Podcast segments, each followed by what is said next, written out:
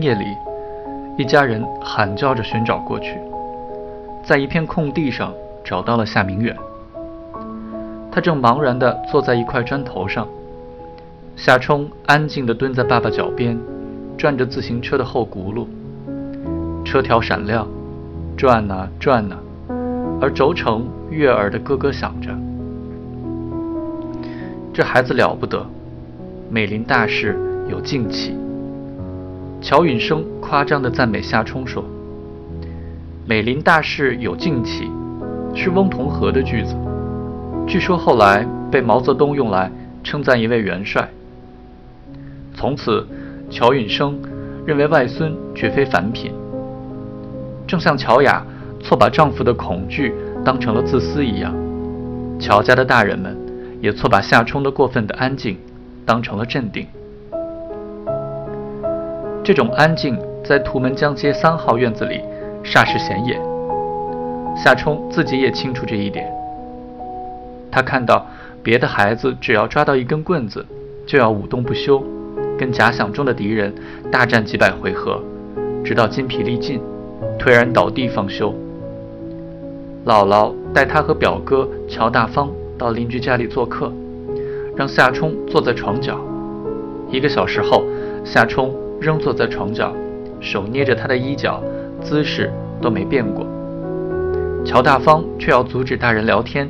又吼又叫，还非打开人家抽屉，把最底下的秘密翻个底朝天不可。主人家不便抱怨，门铃却响了。门一开，进来的是楼上的别族长者，披着黑罩衫，扎着古老的绑腿，满脑子礼数，说话还挺客气。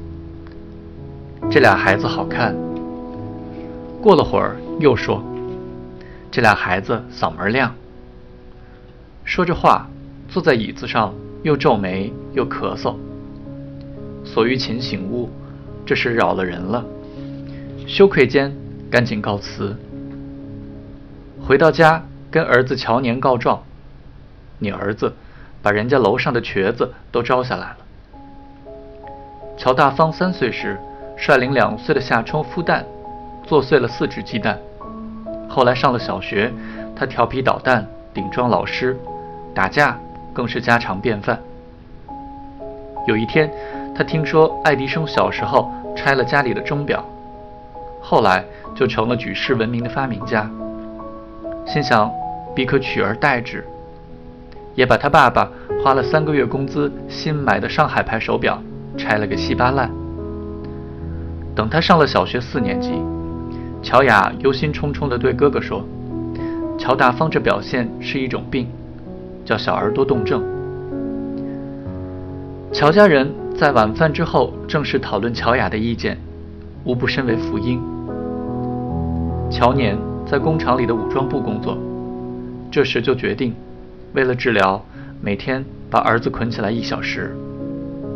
这时的乔大方懂事多了，大人一再向他灌输不磨难不成人的道理，长此以往，他也深深认同。便以惊人的忍耐力配合了这一疗法。每天傍晚，他被乔年用四号工业麻绳捆在院子里的一张椅子上，神态与烈士相仿。别的小孩泱泱的哀告：“你别捆着了，都没人跟咱们玩了。”乔大方满脸坚忍不拔之气：“不行，捆。”传统被摧毁了。人们的行为习惯却未及完全更改。幼年的生活处于共产主义的触角尚未触及的部分。夏冲偶尔能吃到江米条、钢炉、鸡蛋糕和糖饽饽之类的点心，虽然有时候硬得像砖头。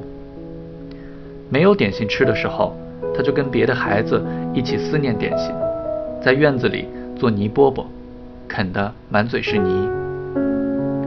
肉、糖和油永远是短缺的，它们的味道闪耀着明亮而幸福的光辉，深深铭刻在记忆里。有一天，夏冲吞掉了一只玻璃球，乔大方则吞掉了四只。奇怪的是，它们不甜。在硅酸盐厂医院，乔雅捏住他俩的鼻子，给他俩灌下了泻药。于是，五只玻璃球叮叮当当响着，伴随着水一样的粪便落到了搪瓷观察皿里。别的医生叹息着说：“这还算好的呢。”果不其然，来到这家医院的孩子们简直无法无天了。有的小孩喝了汽油，有的小孩玩火柴烧光了眉毛，有的小孩磕破了脑袋。他的妈妈对他怒吼说：“活该，让你爬旗杆，你属猫的。”最了不起的一个孩子就是陈瑶了，他被既不同父也不同母的哥哥骗了，在肛门里塞了七颗黄豆，黄豆膨胀起来，胀得他嗷嗷直叫。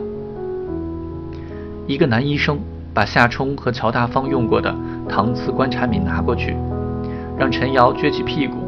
用一个掏耳勺给他抠黄豆，同样是排泄就能解决的问题，为什么有的这么简单，有的就这么难呢？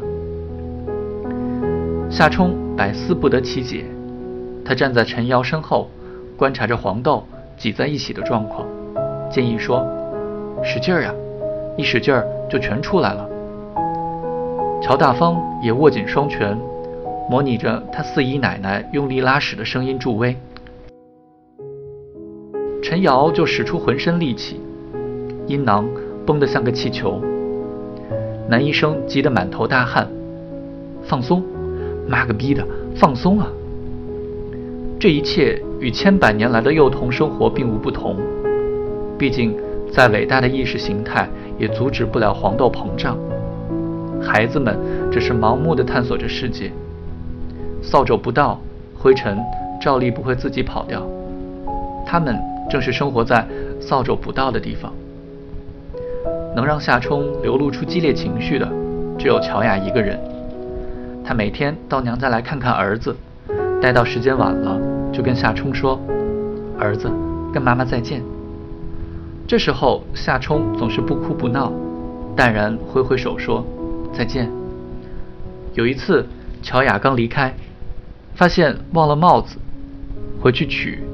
一进屋，却见夏冲孤零零地坐在黑影里，似乎凝神思索着什么，面带愁容。见他回来，他的眉毛挑动，眼睛迸射出光亮，整张脸似乎被皮肤下面的光源照亮了。他立刻扑进他的怀里，问：“什么叫马路？”乔雅回答说。大的路就是马路呀。他说：“马路没有马。”乔雅惊奇地笑了起来。夏冲安稳地蜷在妈妈怀里，又问：“世界上第一个人是谁？”乔雅又一次咯咯地笑起来。陡然间，他心中涌起对这个满脑子疑惑的、过分矜持的孩子的愧疚，又陪他待了一刻钟。索玉琴担心女儿走夜路，催促说：“都几点了，你还不回家？”乔雅就站起来，准备再次离开。夏冲一反常态的哀哀哭了起来。“怎么了，儿子？”乔雅问。夏冲把眼泪蹭到他的脖子上，说：“我想你了。”乔雅暗自心惊，他还没有走呢。他满心柔情地哄着她，夏冲渐渐放松了身体，台球落袋一般甜美的气息着，眼睛眯起来，困了。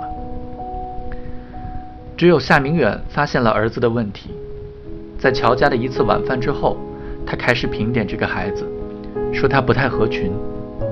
他假装没注意到乔雅敌视的目光，舒舒服服地敲着二郎腿，对所有人说。这孩子缺个伴儿。这是一九七六年春天的事。乔雅被他激怒，好几天不跟他说话。他为夏冲辩护，赞美儿子，说他根本就不需要什么伴儿。这一次，索玉琴站在了女婿一边，劝服了女儿。乔雅不得不又一次妥协，勉强接受了为夏冲找个伴儿计划。她再次怀孕了。妈妈又生了一个小女孩，这件事，夏冲有所耳闻，可是并不清楚那意味着什么。到他五岁时，夏明远和乔雅决定让他回家，索玉琴百般不舍，却也无可奈何。那天是腊月二十七，姥爷姥姥决定隆重的为夏冲送行。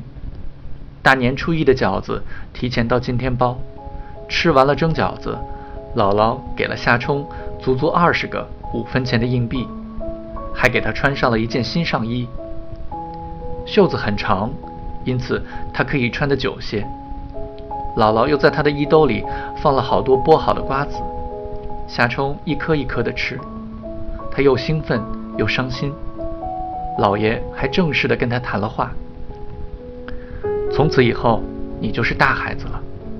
老爷要问你一个问题，想好了再回答。老爷，听好了，就这么三个人，一个坐着，一个站着，一个跪着。”你坐哪一个？乔允生问。夏冲机智地选出了对自己最有利的答案：坐着。不对，你应该站着。乔允生说：“坐着的是欺人的主子，跪着的是听令的奴才，站着的才是爷们儿。”我这辈子再没听过更好的教诲了。